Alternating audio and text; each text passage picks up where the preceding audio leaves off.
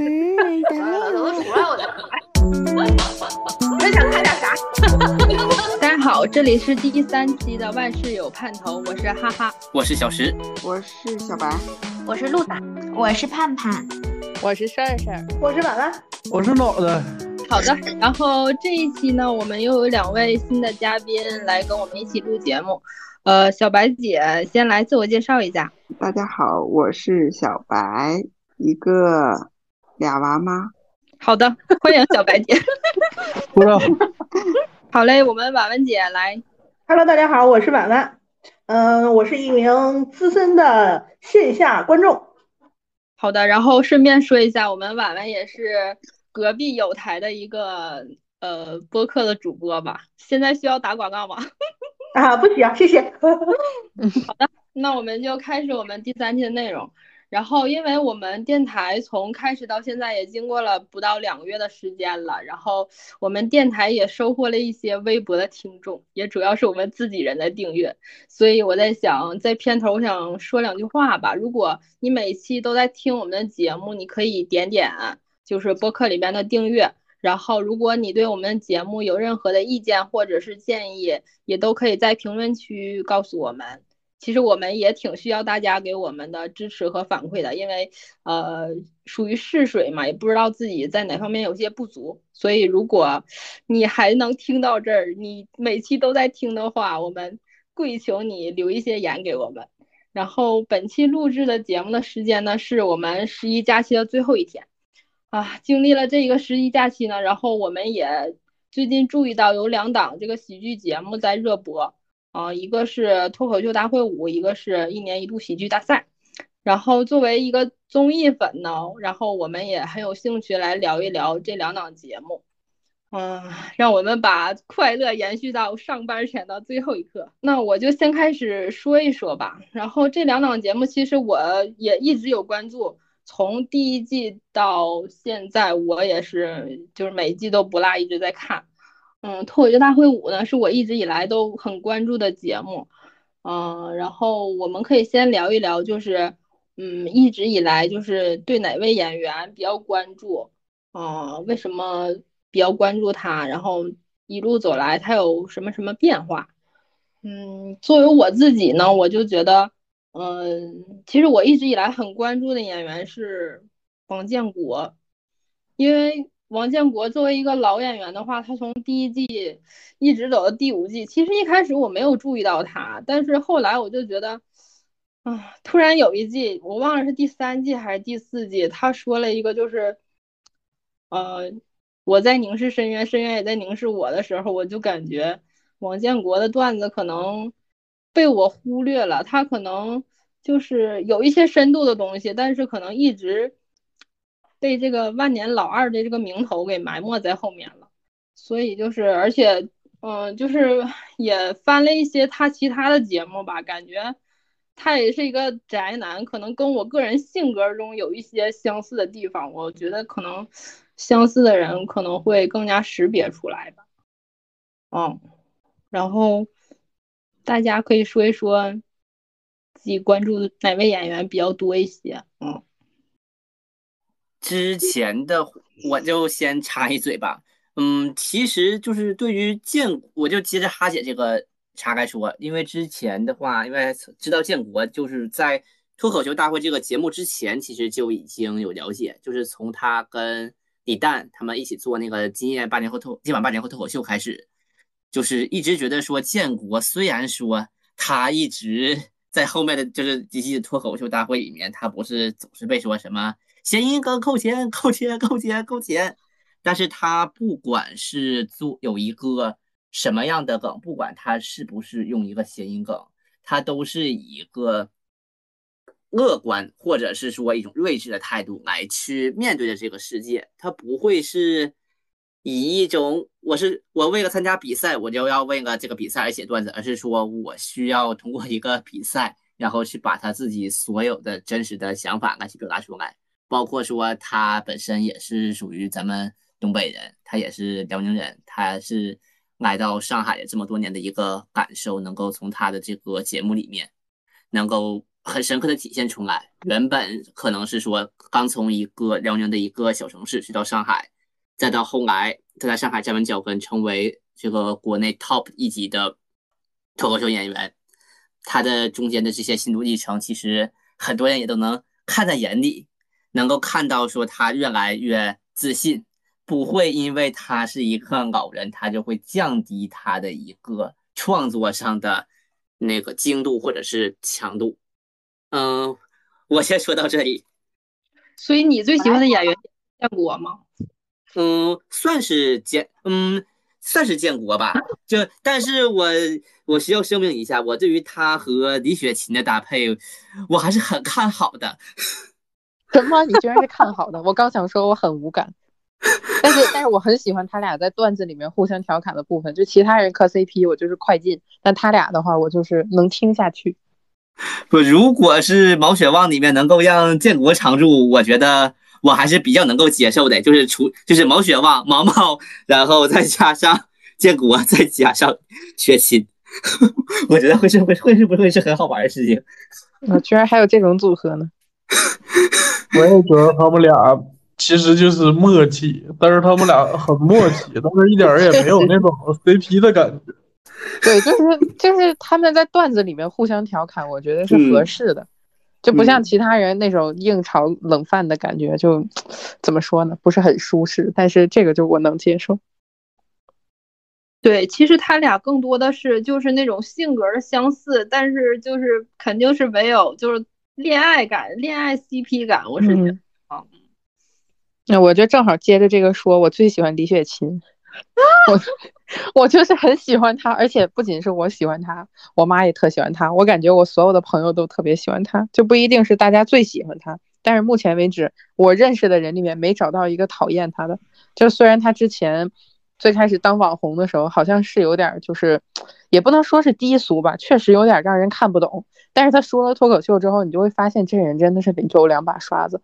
嗯，而且就是好像这几个从北大出来的，不知道是不是巧合，就他跟鸟鸟我都特别喜欢，就感觉他们的段子，就咱不说什么高雅低俗这些东西，我觉着没有必要，他就是好笑，而且他好笑完了之后呢，你回头再想起来，他还能让你再觉得好笑一次，不是那种一次性的好笑的段子，就是他是他是能让你好笑多次的。这种一般有两种，要么就是这段子本身很有深度，然后要么就是这个段子吧，它特别好笑，它就是好笑到一个。你怎么想都会笑的程度，我觉得李雪琴和鸟鸟都是属于就是前面一种，然后后面一种呢，咱们后面聊那个喜剧大赛的时候，其实也可以说到，就是那个刘波，我觉得刘波属于是第二种的那样的梗。对，反正我就是特别喜欢李雪琴，但可惜后面应该也看不着他了，所以就，哎，但是也得提一下。对，李雪琴确实是我，我觉得她属于那种天才型选手，就是。无论是他从文本还是，因为我觉得就是从他这个不说他学历是怎样的，但是我觉得这个学习能力确实是一个人一个很重要的能力，就是他可以在这么多综艺节目里面就是展示出展示出自己的才华，而且就是让别人看到他，我觉得就是一个很很好的一个事情。嗯嗯嗯，我也觉得。来，谁还想说说自己表达一下对自己特别喜欢演员的喜爱吗？我来说吧，呃，我特别喜欢的是赵小慧，就是车间一枝花赵小慧同志，她给我的感觉就是有的人你说不出来哪里好，但是他一说话你就特别的想笑。怎么说呢？就是赵小慧给我的感觉是一个特别接地气儿的这么一个姑娘，然后感觉就是平常你看她说的段子吧，咱也不是说，嗯。怎么说是多高级呀，或者是怎么样？但就是感觉听起来非常的舒服，嗯，就是感觉像是平常我跟我的好朋友在聊天儿，然后在聊天过程中我被他逗笑的那种。然后我喜欢他还有一个原因，就是我曾经的梦想也是当车间一枝花，但是哎，怎么说呢？高中时候我是个学渣，机械自动化那些专业分数都太高了，都六百多分，我实在六百分左右吧，我实在是无能为力呀。然后。就看到他吧，怎么说呢？就是有一种莫名的，嗯，亲切感。亲切，嗯，对，其实小慧给人的感觉就是，呃，我跟鹿仔感觉差不多，就我也挺喜欢她的。她给我感觉就像我同学一样，就是就可在她身上能看见我的影子，就是她追星啊什么都特别真实。就是他他他他偶像不是五月天嘛，然后他说去五月天演唱会啥的，就特别有 感。嗯，对，就就那个那个，你你你你你你说五月天让你坐下了吗？那段 就很很真实呀。我还记得他那个淘汰感言里面说，就是那个是谁跟他说来了就能看到五月天，骗子，我好喜欢。对，还有一期他就说他跟他爸就像工友，我感觉真是我跟赵小慧如果凑到一块儿的话，有机会能见到的话，感觉也是能跟他一人一瓶啤酒，一把花生米，蹲在墙角唠一宿那种感觉。对，赵小慧不会让人产生的距离感，嗯。而且，其实我感觉喜欢的李雪琴和赵小慧都是有这种特别真实、亲切的感觉。对，就比较接地气儿，而且很邻家的感觉，没觉得他是在台上的舞演员，或者是嗯比较有距离感。就他们讲的东西，都感觉像在你身边会发生的事情一样。对，对，就感觉很，我觉得跟他成为朋友好像不是梦，就是有这种想法。对对对对，就好像你出门可以碰到一个这样的人，是这种感觉。嗯嗯嗯。其实我还想，我说一下哈。嗯。你说。我还想说一个人，这个人，哎，我不知道说了行不行，是池子，大家。我不知道有没有喜欢他的啊？其实我跟你讲，最开始我开始喜欢关注脱口秀，其实是因为池子。那个时候我是看了池子有一期吐槽，那嗯，应该是一七年的时候，中国中中国新说唱前传那个就中国有嘻哈嘛开始风靡的时候，然后池子就出了一期调侃 rapper 的。我是看了，因为那个时候我很喜欢看中国有嘻哈，然后。就应该是被大数据了吧，就刷到了池子调侃的这一段，然后我觉得这哥们儿挺有意思，就捎带着看他很久以前的。啊，包括今晚八零后吧，他那个时候就已经在了，后来不知道什么原因，嗯，池子就很久没出现了，嗯，但是我就觉得我们不应该忘记池子，他是。很敢说也很会说的这么一个人，他的那种。怎么说呢？他的那种感觉和幽默感什么的，我觉得日后包括我看了，我可能看的也不多，但是我觉得没有人能替代他，也没有人能成为他。对，池子怎么说也是脱口秀元老了。嗯，那小白，其实我我刚才想说，其实我还挺喜欢袅袅的，就是刚才是谁说的喜欢袅袅？我我我，露露仔啊，帅帅啊，帅帅对。我嗯，我觉得就是像你说的，北大这两个人出来的，哎呀，不愧是最高学府的这个这个人，就是他说的这个东西，真的，我其实就觉得是很高级的，就是而且而且你也没有觉得他这个高级是那种嗯不接地气儿的，就他这个他虽然很高级，但是他也让你觉得好像你班里确实会有这样一个人。或者是你的工作中也也会有一个比较梗的人，然后他可能突然间说了一句话，就会非常搞笑。嗯，就是其实我也一直很喜欢他，从上一季到这一季，嗯，虽然我看的比较少，但是就是他还给我的印象很深刻。再就是赵小慧，就是他，就是我一直想，就他给人的这种状态特别好，就是他没有说紧张，就是其实有些人你可能会发现。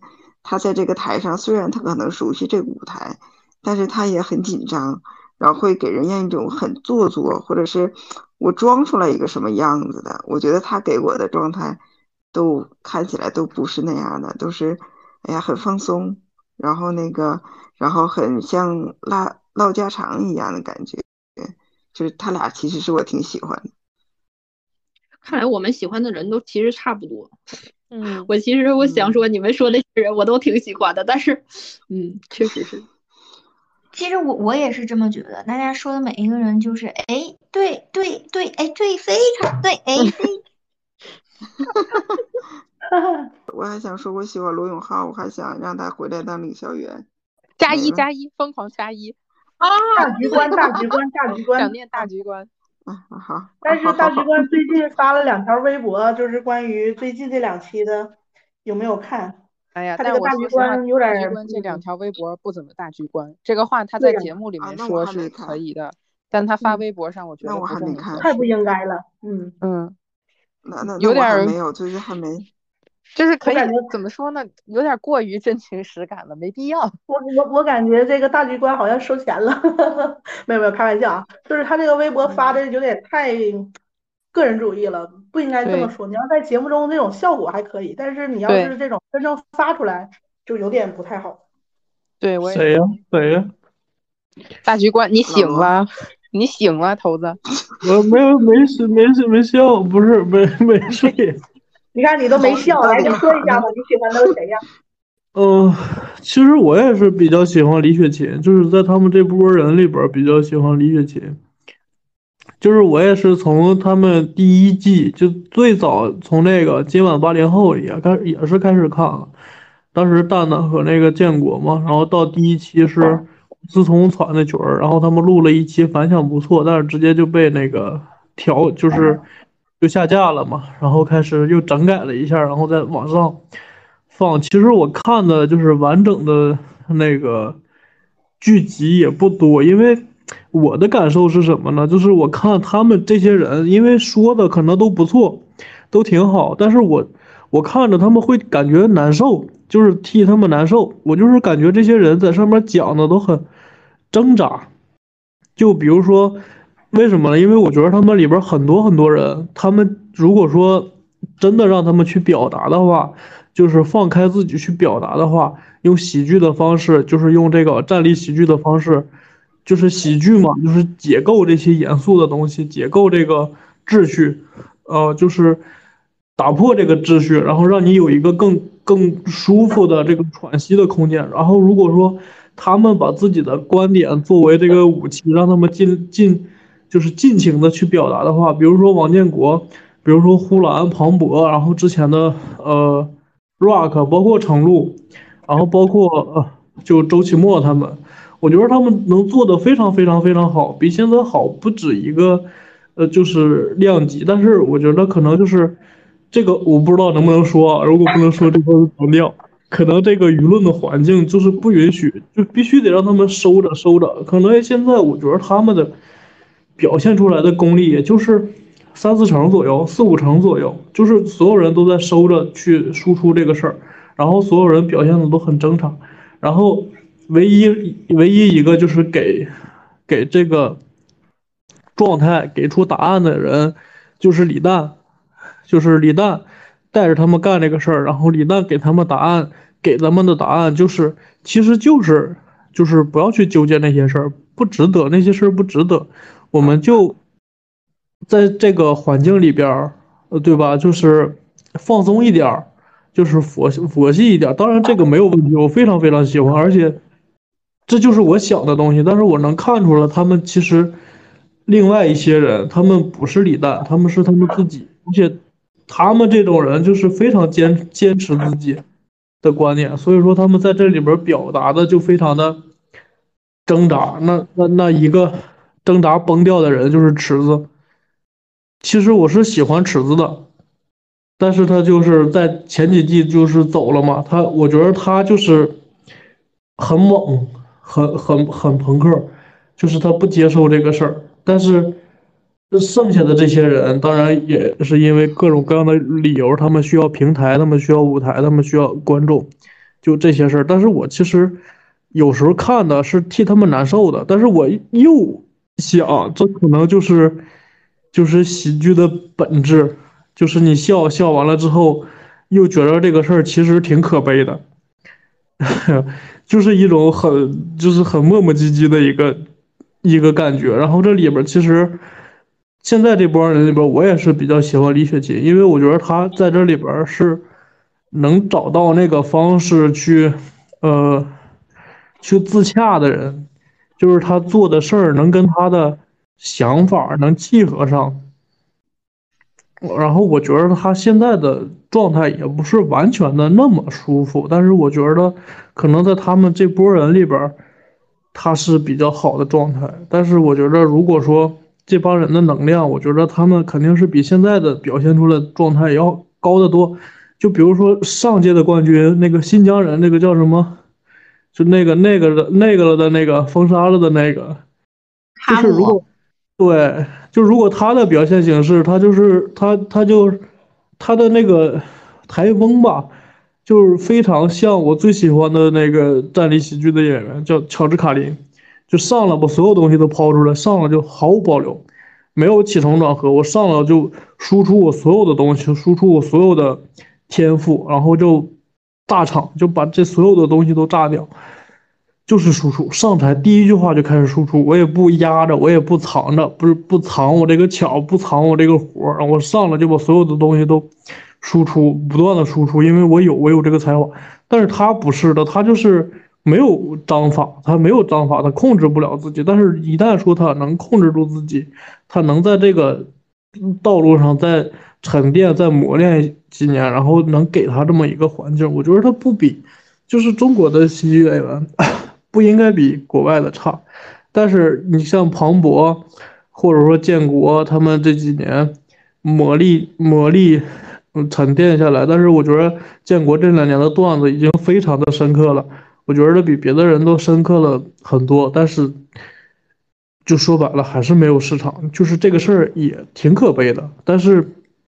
这是他们干的事儿，我还是觉得就是非常的尊敬这些人。然后我最喜欢喜剧演员，现在也是李雪琴，以前也是李诞，然后就就就就这样。没想到我们这期喜欢最多的人，还是唯一一个没有参加脱舞的人。李雪琴确实是很出色，嗯，对呀，其实我就想说，这作为。李雪琴的头号粉丝，我这实在是没想到，咱们今天还需要聊李雪琴这件事儿。对呀 嗯，但是，但是他确实比那个事儿刚才说那个，我觉得特别的，就是其实他最开始出道的时候，嗯，说实话，稍微有点儿感觉像没找到自己似的。我觉得他真的是自从参加完脱口秀大会以后。他就开始找到自己，找到那种方式，呃，找到输出自己的这种，嗯，自我价值的体现了，然后就越来越好。我我觉得不是啊，他不是没有找到自己，而是他没有那个出口去，嗯，怎么说呢？就是让大众去那样的认识他。他其实也并不知道，他以那那样的短视频的方式会带来带给他流量。会走红，就是你好，我是李雪琴这个事儿，因为他在他之前，在这个你好李雪琴之前，他也过有过诸多尝试，但是可能就没有一下爆出来。就是他这个爆的点，并不是他有意为之的，它是一个市场的选择。只不过他借助这个流量之后，再上了脱口秀，然后才能更更加的去展示他他这这一面，然后就是有一个平台去展示他。我，这也是我的理解啊。对，我在想这个时候是不是就是体现出一个伯乐的重要性？我不知道李诞是不是邀请李雪琴过去，算不算他的伯乐？因为我也不太清楚啊。但是我我我我在台台前看到这种感觉，好像是李诞邀请了李雪琴，然后把他带到这舞台，是不是这个过程？好像多少有点这个因素吧，因为李雪琴不是也说过，就是他老板给他画饼，但这个可能是梗，但是。李诞也给他画饼，说李雪琴你行，你天才少女什么的，嗯，感觉多少有点这个因素。但我觉得他之前可能是就是一门心思想做网红，所以就只想着怎么把网红这件事儿做好，就怎么出名。所以他之前的心思也没有在说要通过什么嗯有深度的形式去展现自己。然后他在上了脱口秀之后呢，我觉得他也没有考虑过深度或者是呃。就是深意这些东西，他就只是把自己想说的表达出来，然后刚好就是一些我们听了会觉得很深的东西，然后正好在他后面的一些节目里面，他的这些嗯一些比较艺术的表达，或者是嗯比较能体现他这个人的性格的一些东西，在后面的节目里面其实也表达的比较好，所以大家对他的印象是一直在走高的。但如果要是他一开始就是参加了一个。嗯，比较怎么说，也不能叫高雅吧，哎呀，就是一开始就是一个档次比较高的节目，然后他再来脱口秀大会，大家可能不会有这种反差。正是因为他一开始有那种从稍微有点带引号的低俗的那种网红的形象出来，我们现在才会这么多人这么喜欢他，就知道哦，原来这个女孩就是她是又又有才华，然后她又幽默，然后她又能放下自己的身段，然后又很有深度，才会因为这些原因去喜欢他。对，所以就是当初的期待没有那么高，然后后来，哎，这个孩子有点东西，这种感觉，有太多东西了。嗯嗯嗯，而且好像感觉好像他跟我们是同岁吧，就是就年纪不是特别大。对，和你们确实是和你们差不多大。对对对，我和头子对。嗯，但是我我一开始就是就是他一开始在抖音的时候，他就是你们说他想。他做网红的那个阶段的时候，其实我有一个阶段是想，就试图想去了解一下、理解一下他的他的状态，但是我就是可能天真一点，我觉得他一开始出来就是做这个，不管是抖短视频也好，或或者说什么平台也好，我觉得他不单是想自己就是成为一个网红，或者说不单单是想火，当然他肯定是有这个规划的，就是有主动的这个规划的，但是。就是我在他当时的那些行为里边，我是看出来一点儿，就是比较就是恨，就是恶恨意，就对这个世界的恨意。我觉得他没有现在这么和谐，就是因为他以前不是说他去那个纽约上大学的时候，就是他心里有有问题了吗？结果那个呃学校的心理老师说你们不要告诉我爸妈，但是那个老师答应他之后，还是告诉他这个了。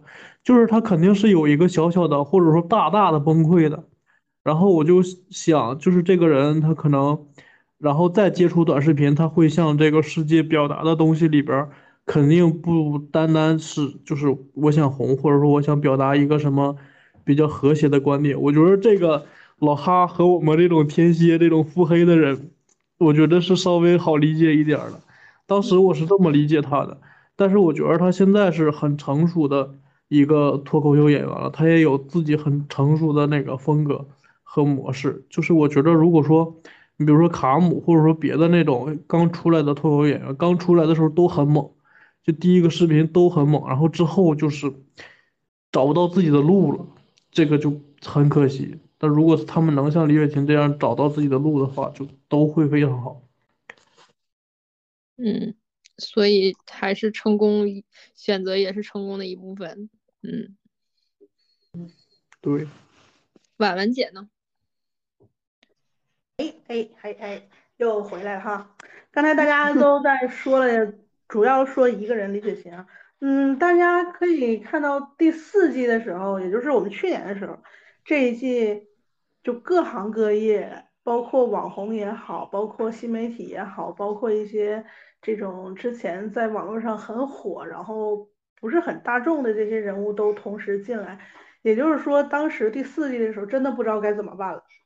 第四季的时候，然后又有很多的这种新鲜血液，也就是说，我喜欢的人是在第四季出现的天花板，周奇墨。嗯嗯，怎么说呢？就是刚才大家可能都说的都是从第一季开始的一些比较熟悉的面孔啊。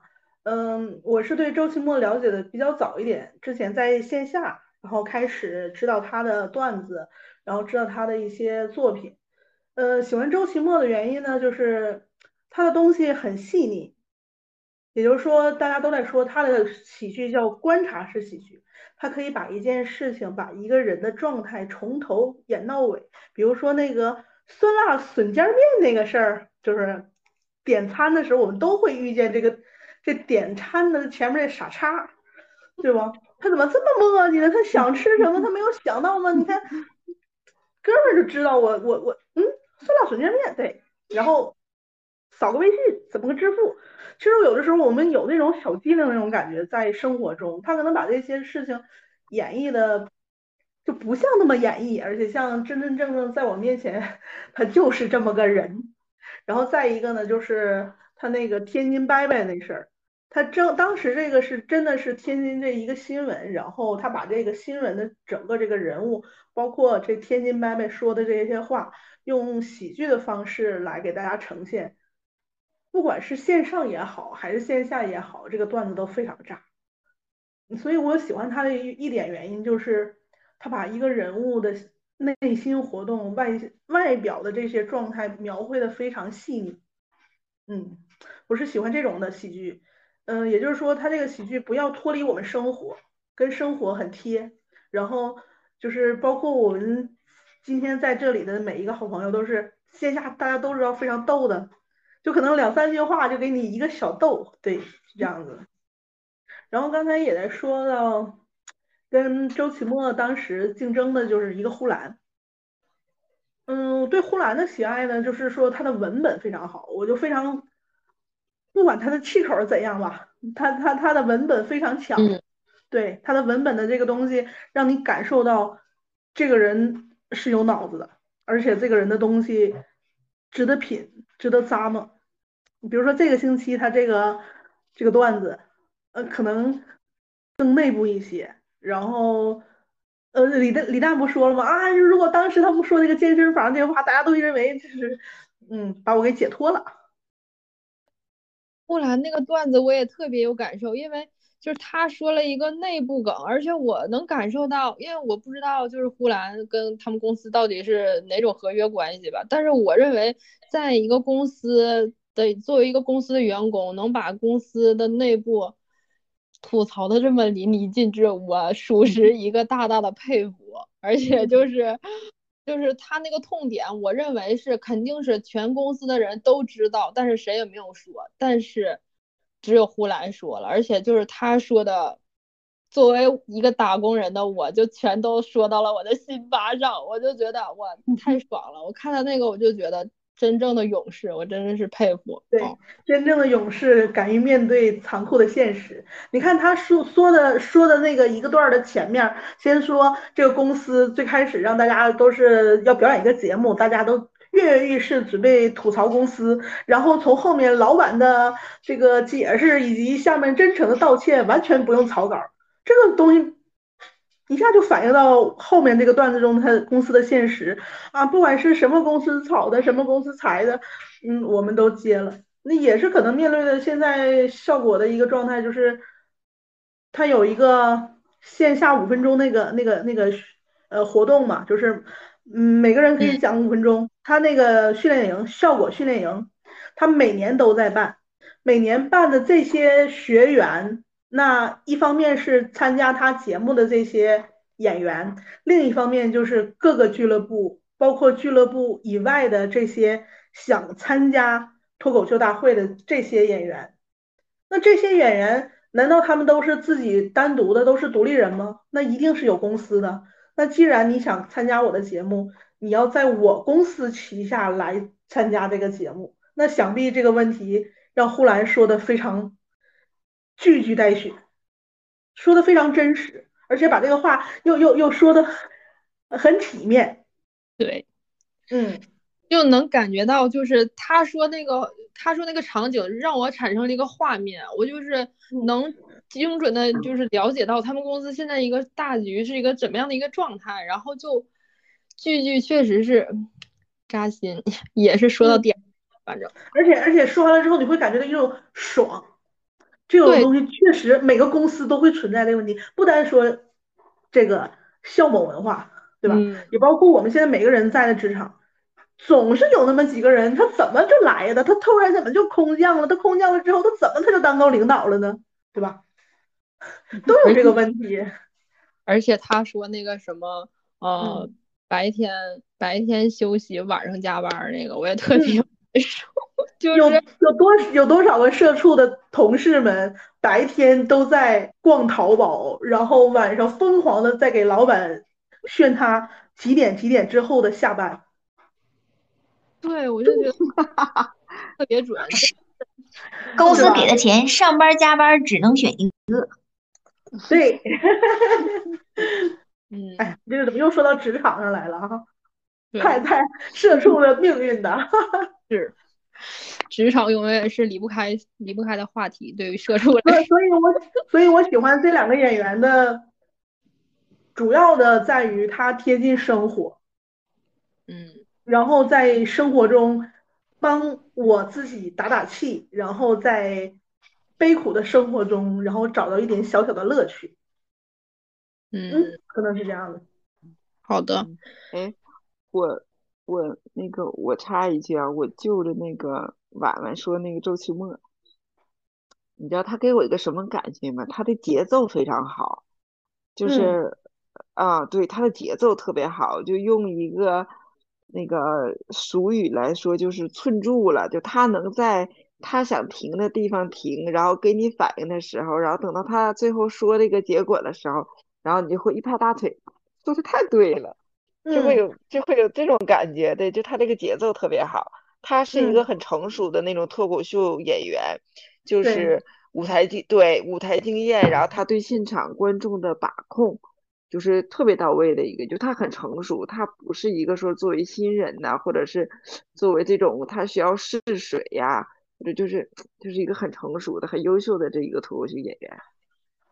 哎，大家不知道对这个脱口秀演员怎么样定义他是一个好的脱口秀演员？就是他在这一场他比较炸，他就是一个好演员，还是说他的节奏、他的 这样他的节奏、他的 flow、他的词，就是这种。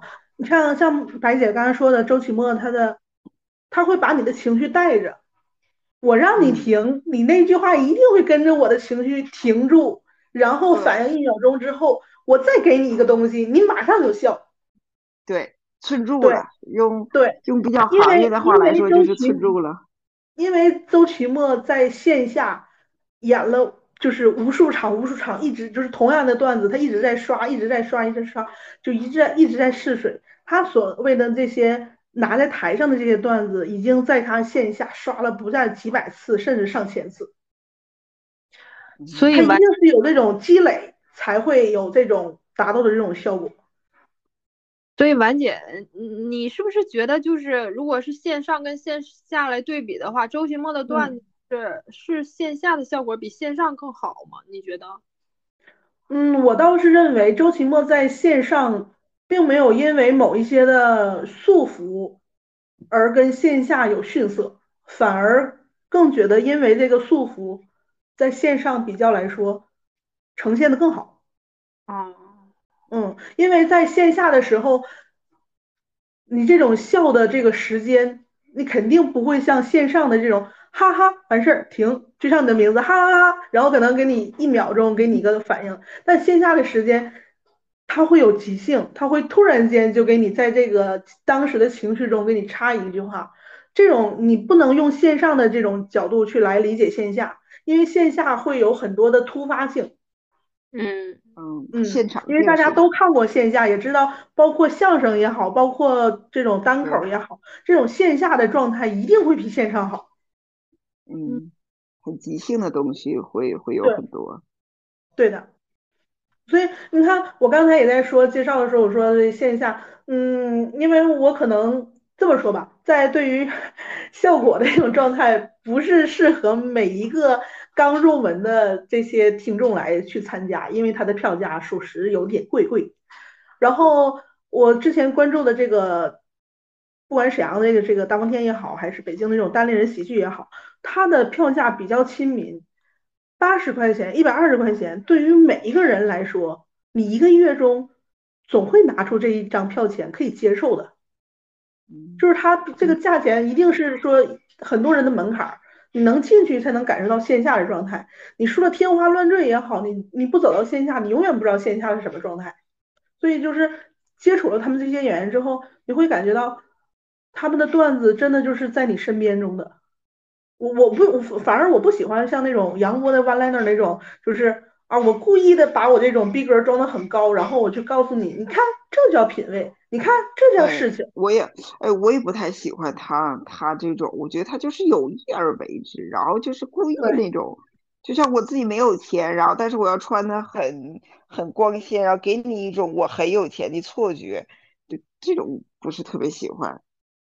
就是我们已经在生活中已经遇到很多装逼的了，你为什么要在线上看你？对，是，就有有这种感觉。然后他有了。对对对，就他给我，他一出来的时候，虽然说他这种表现形式，让大家都说，哎，这种表现形式非常好，大老师也说，哎，他这种表现形式很好，很炸。但是你殊不知，他最开始的所有的段子是 copy 国外的演员中一句一个字不落的抄下来的。我不喜欢这样的，你你要问什么叫原创，什么叫精神？你这种东西，你你用别人的东西来说，你就把它英文变成了中文吗？你这个，嗯，这说多了，可能有一些扩展开的东西。没有，我真是觉得就是外行就看热闹。我作为一个外行，我还觉得 杨波挺好，因为就是我衡量这个标准，只只是就是我笑了。然后您刚才说的那个就是 copy 这个东西，我还我还真不知道哦。嗯嗯，其实这个东西就是在。属于一个不成文的吧，就是大家都在说一定要原创，一定要自己写的东西。嗯，很多的这个片头花絮中，大家都会看到这种演员手里拿个手机，然后一直在写，一直在写，他们是在写自己的东西。你说你要别人东西拿过来，你拿来主义，这个东西就不是你的了。你表现再好，它也不是你的。嗯，虽然说这个节目中有写手啊，不排除有写手，而且有幕后写出来给这些演员来。这种呈现的，比如说这些这这些嘉宾们，这些这个叫什么导师们，他们的东西一定是后面有人程璐也好啊，包括建国也好，一定是他们给写的。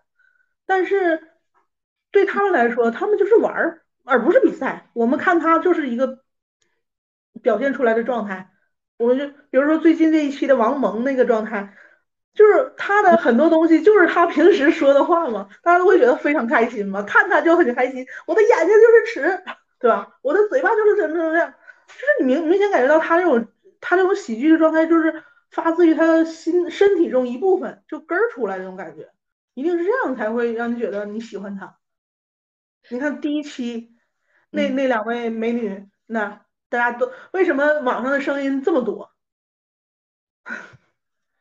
就是因为我也我我觉得，我觉得他俩，他我我我也想吐槽他俩啊，他俩就是我觉得有点自不量力，就是这个话不知道可不可以这么说啊，就是有点认不太清自己这个位置，就是不是什么节目你觉得你可以参与，你就可以参与的，我觉得，哎呀。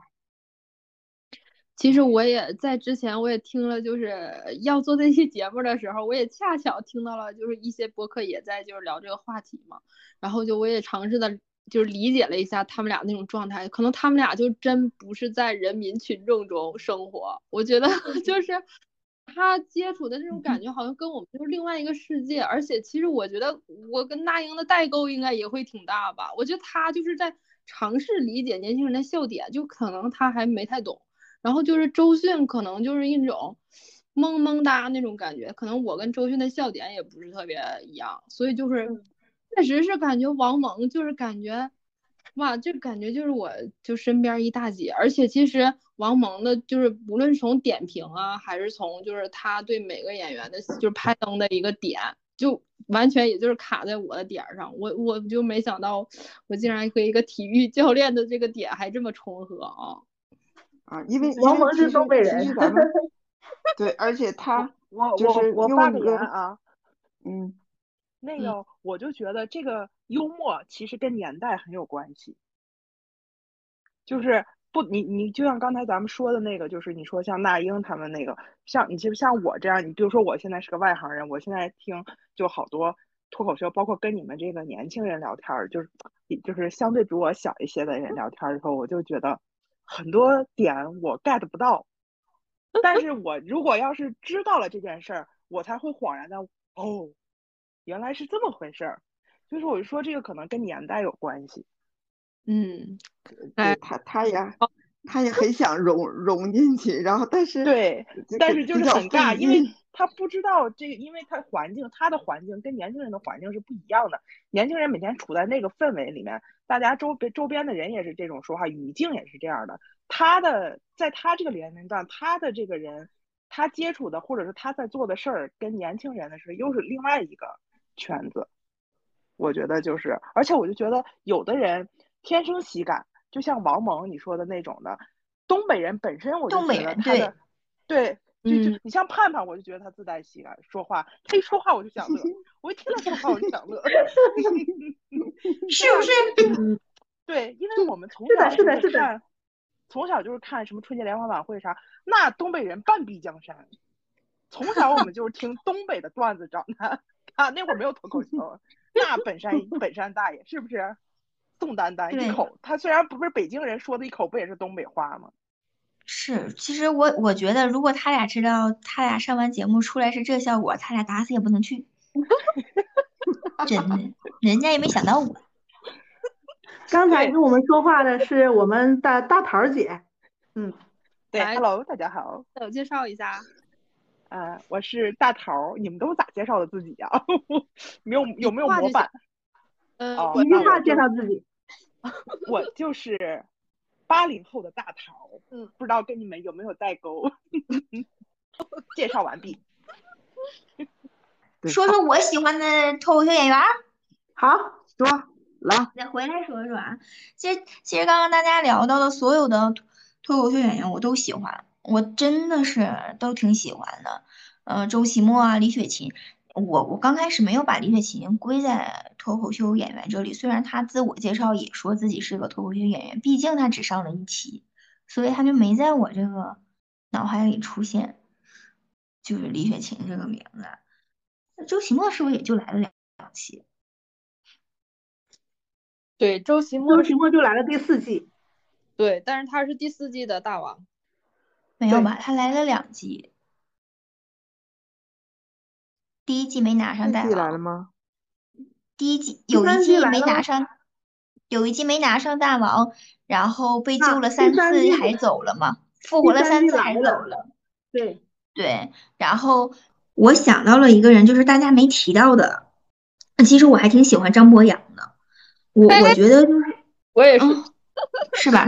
嗯，我我我其实喜欢脱口秀，这个是我老公带我看这些东西的，就是喜剧啊、脱口秀这些。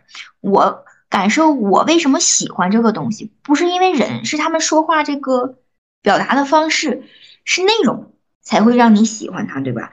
一一个是我觉得脱口秀它是非常有情绪化的，他的情绪是非常饱满的。试试说的我特别赞同，那让让你笑大概有两个点，一个是这个东西就是好笑，就无聊好笑，就是生活中一些有意思的事儿，就是有意思的好笑。然后其另外一个我感觉就是特别打你的心的是，就是他是有情绪的，他是对这个生活有情绪的，他是对这个事件有情绪，但是他用了一个好笑的表达方式表达出来之后。还带有他的这个批判的情绪的，这是我喜欢这个东西的地方。所以可能大家都会同时喜欢什么呼兰的段子啊，嗯，张博洋的段子啊，池子的段子啊，李诞早期的段子呀。然后我喜欢两个人，我之前说我喜欢程璐，我喜欢程璐就是他本身是个特别快乐的人，抛开段子不说吧，他就是他的段子都是一些快乐的段子，就是很单纯的快乐。哎，这个爆米花长得挺好看的。爆米花咋来的？什么大米烫头之类的啊？就是这这种很无聊的笑话，他的段子就给我给我的感觉就像是笑话百科似的，嗯，就是好笑，他也没有啥深刻的意义。但是因为他就本身生活他就是一个特特别轻松好笑的人儿，所以他的段子是这类的，我我是很喜欢他。然后我再就是喜欢博洋和呼兰的这些段子。那我为啥还喜欢张博洋这个人呢？就是现在呢，就是咱们看这个脱口秀大会还是啥的，我感觉他们都是有主题，在一规定的时间内写出段子，就是可能有些话他也不是真的发自肺腑想说的，那就往这上靠，靠靠上了就是靠上了，没靠上就没靠上，就是可能也像头子之前说的，就没那么，也不是说深刻不深刻吧，就可能发挥的没没那么淋漓尽致。那博洋为啥退赛了？不就是？他他写稿子就随意，哎，他想说他就能写出来，那就这话题就是写不出来，他就是写不出来，他就是不想违心的说一些不是特别特别他想说的话，就是也是我喜欢他的地方。段子我是记不住了，没记住他多少多少段子，就记住他丧丧的样子，挺好，不错。我完我完事儿。对，所以其实您说的一个主题的问题，我就突然想到，其实很多次我的感觉就是，看他们虽然是主题赛，但是有些人真的是没说那个主题，你干脆要不然你就别规定主题了，你就让演员自由发挥得了。这我觉得是我一个吐槽槽点，我觉得，嗯，是不是就是那种命题作文写跑题了的那种感觉啊？对呀，他就是可能就是硬靠，他可能就是呃这个段里边他说了好几个段子，但是他跟主题有关的段子可能就这一一小段，是带了一小段，就那种。大家有没有就是在嗯近期节目中特别深刻的片段或者梗想说一下的？那我 我是那天哈哈在群里说了那么一句，我看到了之后回去回头去看庞博说的那个。讲飞机那个事儿，最后说了一句，是十八岁的自己说的，想去上海。整个段子就最后一句特别触动人，是吧？对，对，就是我在听一句话的时候，我真的是有种要泪目的感觉，就是那种场景实在是太真实了。就是，嗯，一个其实我来自一个十八线小城市吧，然后。其实我也是他，我他他当然他当时是去北京上，呃呃不对，他是是去上海上大学。我的我的时候，对我我那个时候是去北京工作，我也是一毕业的时候就去，所以就是那感感觉特别真实。虽然我那个时候没有像他说，呃那么强烈的那种感觉，但是就会触发你一种。当时那种少年感那种东西吧，就可能离开家的人才会有感触吧。啊，确实那一句让就瞬间我就觉得庞博在我心里，我天又封神了。因为其实这些演员我一直都有关注，但是就是没有那种特别非常喜欢的感觉。就是大家说的这些人，其实我也是在这一季就慢慢的发现，嗯，这些老演员其实也是经很多磨砺。就是你，你看每个人都会有自己的那些点，就会有触动人的地方。嗯，对，就是其实触动我，感觉触动我的，从来都不是说他们说的某个故事编出来的某个笑话，都是触动心的瞬间，都是你也有相同感受，或者是你也有相同的那个温暖，给你温暖的那个人，就是都是一个瞬间的事儿，都你和你产生共鸣的。所以说，真实的内容的真实，一定是有共情的时候，才会觉得这个段子或者觉得这个人更好，是吧？对对，所以就是说，真实的那个表达，这生，哎，有个美剧叫《麦瑟尔夫人》，你们看过没？嗯，知道，就是讲他的。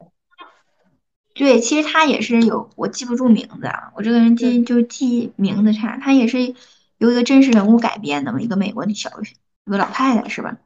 然后，他给我的感觉就是都是生活中的琐事儿，特别琐碎的事儿。哎，他就是有情绪，情绪夸夸上台就是一顿说，说了大家都会产生。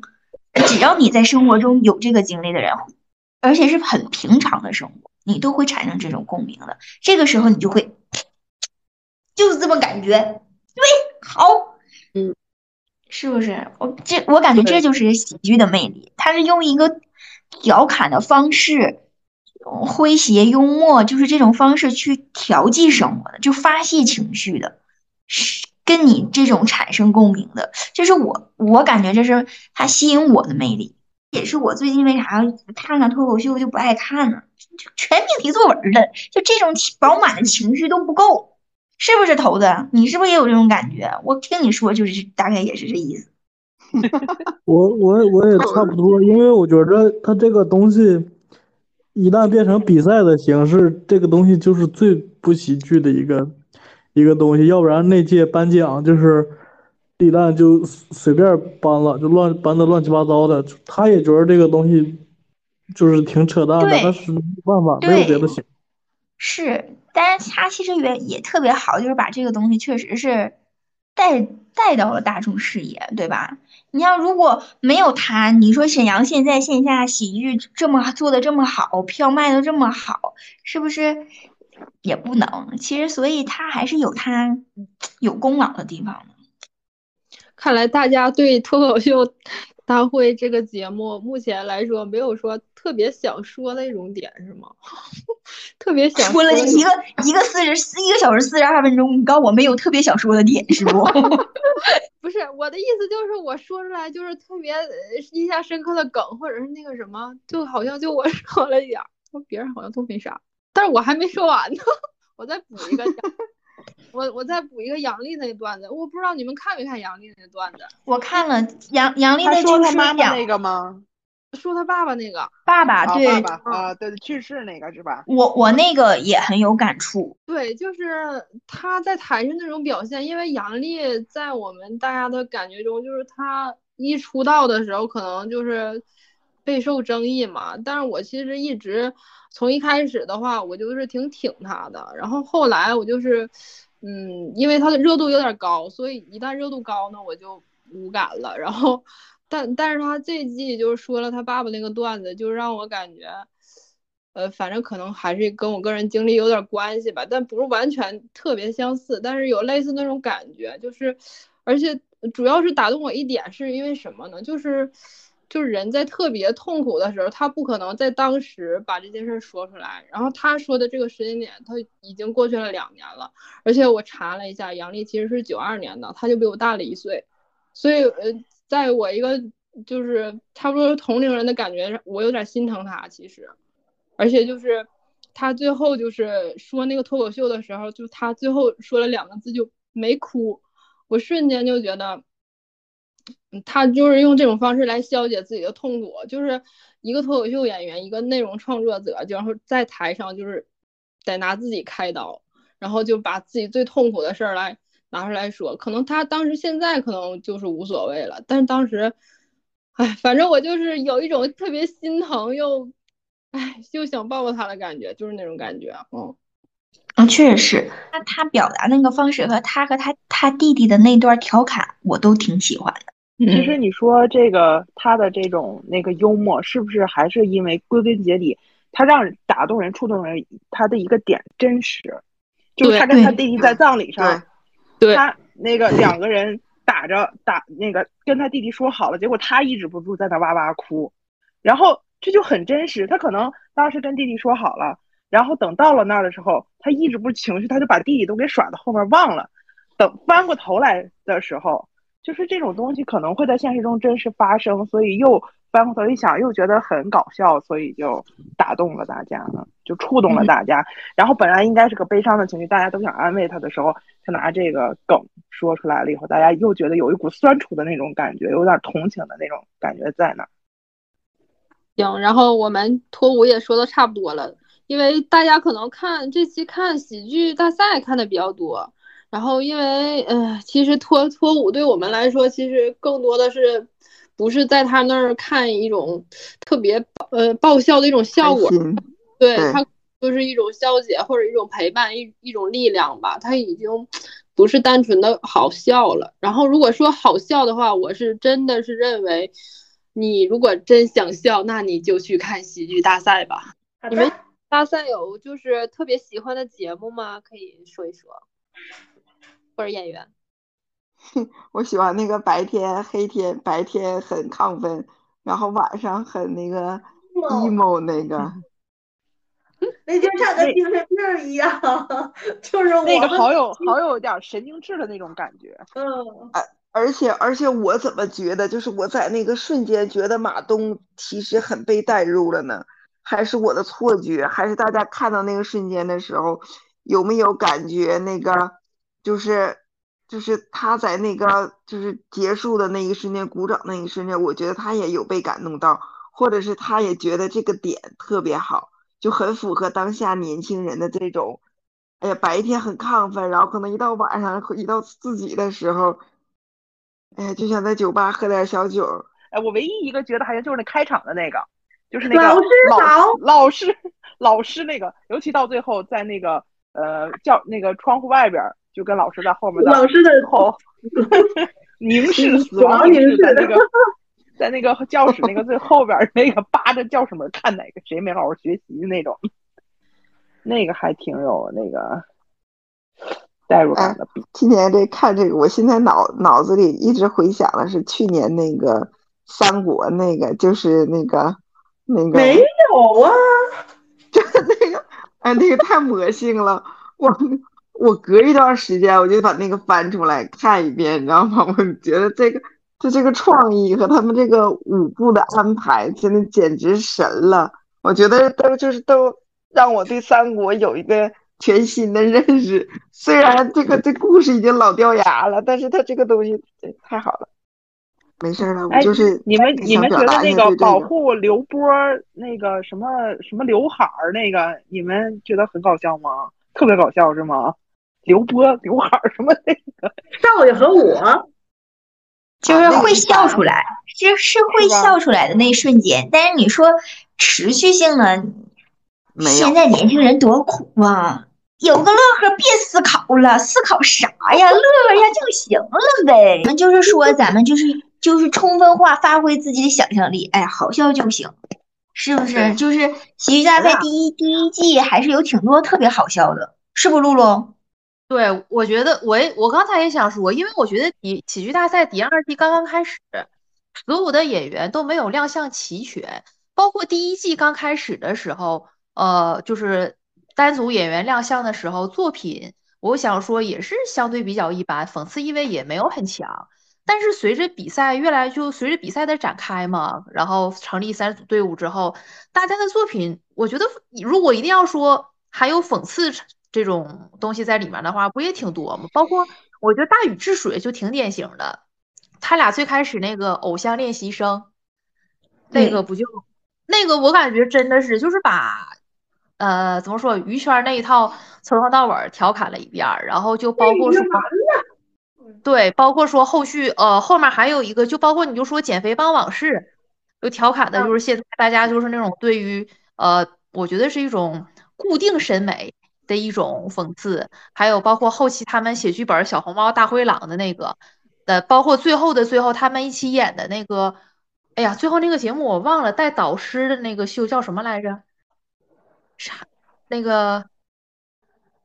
哎呀，是一个演员去上那个密室逃脱里面当银演的吗？平行时空的那个，他那个那个平行时空饭店什么的啊？对对对，应该是那个。他那个你看，就包括我觉得他当时呃，天宇也就是说是讲讲讲，哎，就很高的那个男孩叫什么？天呐，我这个脑子，就是他是一个平行时空里的那个蒋毅哦。啊，对他就是平行时空里的蒋毅，就是当初学艺术的那个蒋毅，然后他不就被抓起来了嘛？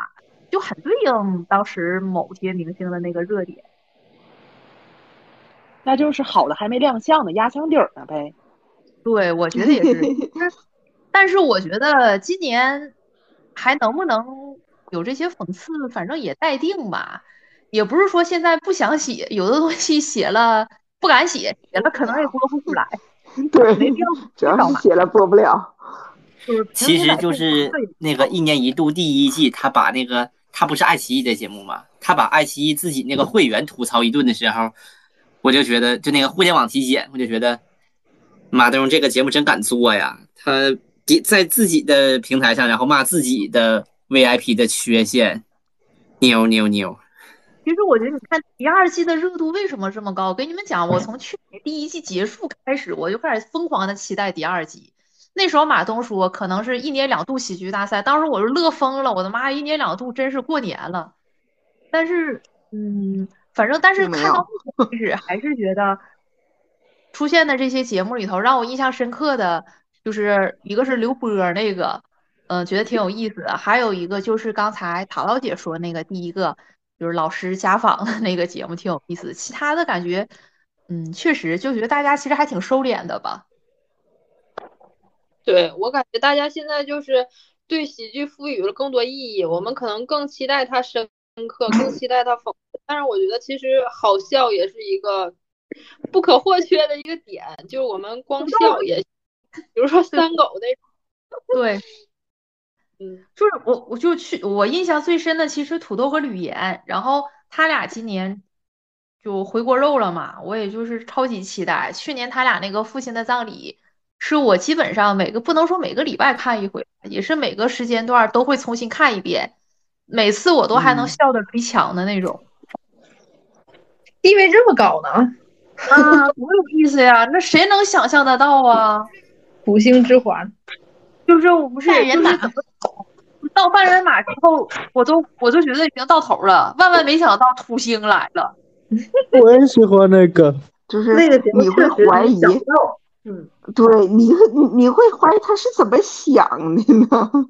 就这个思已经散到你已经想象不到边儿了。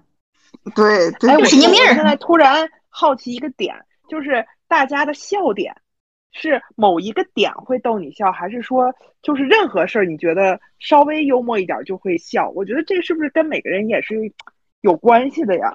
我可能就属，于有人笑点没有什么有人笑点没有什么 没有什么笑点，就看完了以后经常是一脸懵。哎，对，我告诉你，我我妈就是这种人，我妈就笑点极高的人，然后我就属于笑点极低的人。我家俩娃也是笑点极低人，你就给他随便说个什么，他就哈哈很会很开心的笑。就是这个还是跟每个人分人还是不一样的。对，然后可能你笑话看多了，你你有的时候你你可能第一次看笑，第二看多了以次看笑后，，它就是有那个第三次看可能就没没那么好笑了。但对喜剧大赛我是是可以笑得出来，我觉得挺好。啊哈哈哈哈哈！对，还有去年去年那个，哎，其实去年有好多特别出圈儿的，那叫什么 CP 吧，就是哎，不能叫叫组合，江东明、好事成双，呃，对，蒋龙和蒋龙和谁？金靖，金靖和那个那个谁来着？刘胜莹吗？不是，其实啊我觉得对对对跟张对弛，静上金靖去年上那节目有点儿打自己，他其实表现的在里面非常的平庸。嗯，嗯他有点把自他己太当回事儿了，他认为他们比他们都红。作品，我为什么觉得金靖所有的小品都那么闹腾呢？看得我闹腾。本身他本身就是个闹腾的人，我觉得金靖他本身就是你不喜欢这挂，我感觉。我觉得金靖说脱口秀会更好一些。他本身是一个幽默的人，但是他演的就有点，嗯，说不好，过于夸张。他他演哎都感挠你痒痒，故意就强迫你笑那种感觉。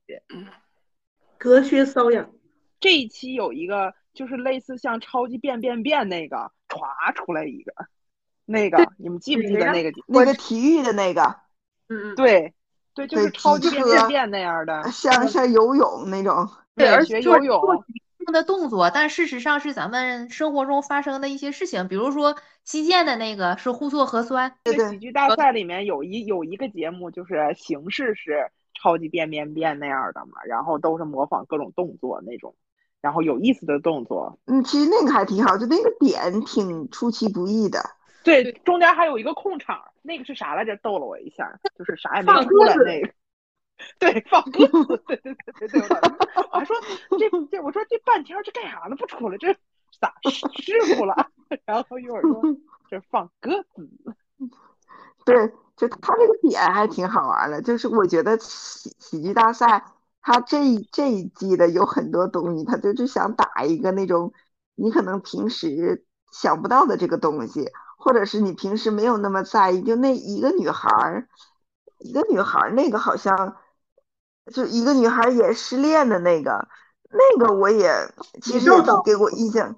哎，对对对，那个其实给我印象还挺深的，因为好吧，我说实话，我就只看了就是两季，就第一季的上跟下，然后我也没看完，但是我看到那个就还是我觉得他也是打打打打中了就是当代年轻人关于情感，然后这个他自己的那种情绪，然后把那种具象化了，然后给它展现出来，我觉得还挺好的。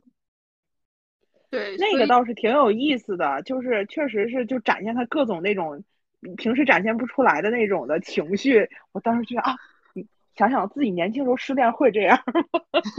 但是就是，但是看完了以后，略有一些尴尬，是为什么呢？来，哈哈哈哈说一下。我觉得可能因为年代有点久远了，但我觉得就是，嗯，挺真实的。而且我觉得 喜剧大赛给人的感觉就是他创意更好，就是确实就像之前咱说那些节目，就是让你出其不意。啊，然后逗你笑的，然后就没有那么多意义，就你不要想太多意义，你就是跟着他笑就行了。我觉得这个节目就是，嗯，不要有对他有太多价值上的赋予吧，就是咱们可以期待他，但是就是拿他就是看逗笑开心就很已经很不错了，因为其实让你就是很难的，就是对你在演让你让让你能笑出来，真的是很难的，嗯。那个是态度真好。然后其实我对有一个作品我挺有印象的，就是屋顶，嗯，那个也。家大业大的那个组合。对。然后就是你刚开始我就觉得这个情景一上来，就是你不会认为这个是有多么打动你，但是演着演着，哎，你突然觉得好像有那么个点甜。有点像那个上一季那个王浩史册的那个那个小情绪，啪就接上了那个感觉的，嗯，有一点，我觉得这个这个当时我挺意外的。挑血了是吧？啊，对对，我刚开始我我不认为这个组合的东西能能出来很好，但是没想到还有点反转，让我感觉的这个组合还还挺好的。哎，这那两个人真的是情侣吗？不是，他俩是同事，就是每天那种互看要互掐的那种。嗯，后面有一个采访，然后他俩自己说的。我发现要扒内幕就得找婉婉。哈哈哈！对，嗯，然后这个节目刚才大家都说那个胖达人，就第一季，然后他出来那个啊土星啊那个就是那个。对，然后哎，你你们觉得这一次他出来亮相的这个这个什么大本钟的那个节目怎么样？我觉得一般，怎么就感觉去？哎呀，我觉得可能就真的是因为去年父亲的葬礼把这个父亲的葬礼调起的太高了，我感觉他以后不光是他俩，我觉得任何人都很难有超越父亲的葬礼那种。的作品了，所以说我感觉啊，今年无论他俩表现的再好，我肯定都会有一点点失望的。嗯，因为期待值在那儿呢，是吧？对，所以说我觉得他俩今年再上节目，其实其实是没占便宜的，因为这种东西嘛，就是大家会对他的期望越来越高。呃，如果稍微哪怕他表现的是稍微正常一点儿，大家都会说他们表现的不好。他俩只能超常发挥，才可能让大家觉得他们是刚刚好而已。我觉得他们俩这一季的这个作品，可能是对自己要求，我感觉就特别高，就是他又想要这个作品有结构，然后又想要这个作品撒狗血。我觉得这些团队有好几个都是在纠结这个事儿，就是你这个作品有结构，就是那些行内的，然后专业的人可能会就是觉得你哦好牛逼，然后你这个有点东西，但是你。又没有那么炸，但是你要撒狗血的话，就像三狗他们那个似的，然后人家又说你这不是那个挠痒痒吗？就是大家都在纠结这个事儿，就是反正到这一季，我觉得他们也没有想明白这个事儿，因为他们现在有包袱了嘛。哎，我我是唯一一个喜欢大本钟这个节目的人嘛，我其实觉得他还可以，就是我知道那个那个胖达人的作品肯定不可能超过去年，呃，这肯定用的不太对，应该不会超过去年的水准。所以我其实期待值没有那么高，然后就是喜剧大赛，虽然它是一个喜剧比赛，但我觉得好多作品吧，其实在我看来，它不一定是一个喜剧上的一个高光的一个作品，它可能就是作为一个作品，它很有意思，然后我很喜欢，我觉得这个对我来说也是 OK 的。虽然可能这个节目相比就是上一季确实还是有挺大差距，然后我也是在看完这个这一期的大本钟之后。我又回头去把那个他们上一季的节目又看了一遍，就是父亲葬礼那个，但是我还是觉得怎么说呢，就就是能看出他们努力的痕迹吧。但是哎呀，可能确实只有我能 get 到他们，就大家好像好像对他们的节目还是失望大过就是欣赏。嗯，没有，我我觉得也挺好的，我压根就没有期待，就我都不知道他俩来了。来了就上节目呗，节目演呗，演好笑我就笑了，我觉得也还行。哎，但其实他们来你就知道，他们应该是上次上完节目之后回去没咋过太好，要不然干嘛还来呢？其他人家都没来了吗？其他人各自就各自有各自的精彩生活，他俩没接上下茬，就只能跑这儿了，又回来回一下锅，炒个炒顿饭，对，回锅肉嘛。你你说不是 不是纯粹的热爱呀？肯定不是，哪有纯粹的热爱？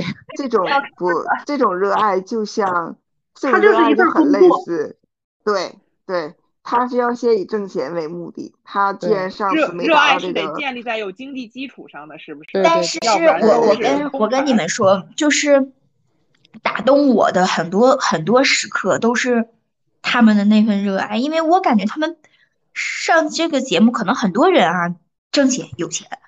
但是也有一部分人在上这个节目之前是，可能也没因为喜剧挣着钱还是啥的，反正我了解没有那么多。但是我就看节目的过程，不管是这个喜剧大赛呀，还是其他的一些节目，我就是特别喜欢那种纯粹啊热爱，我就在你眼睛里面放光，感觉他就热就喜欢这个东西，热爱这个东西，在这这个事业上狂洒热血，不计后果。如果挣钱就是锦上添花，哎，也不能没有钱呢。我觉得这俩不矛盾，就是我觉得他们对这个喜剧的热爱和他们想通过喜剧赚到钱，这俩完全是相辅相成的。就是说，他得先有这个热爱，他才能希望通过这份热爱去赚钱。但如果他没钱的话，他怎么继续热爱呢？就是你都快饿死了，你爱什么呀？你都没有力气去热爱了。